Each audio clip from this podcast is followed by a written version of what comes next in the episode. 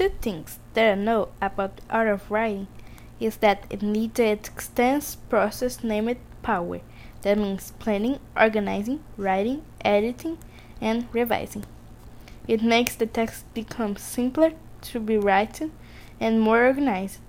Also, I know that it has to be decided all the things before character, setting, and all other elements of the plot, so it make it more organized.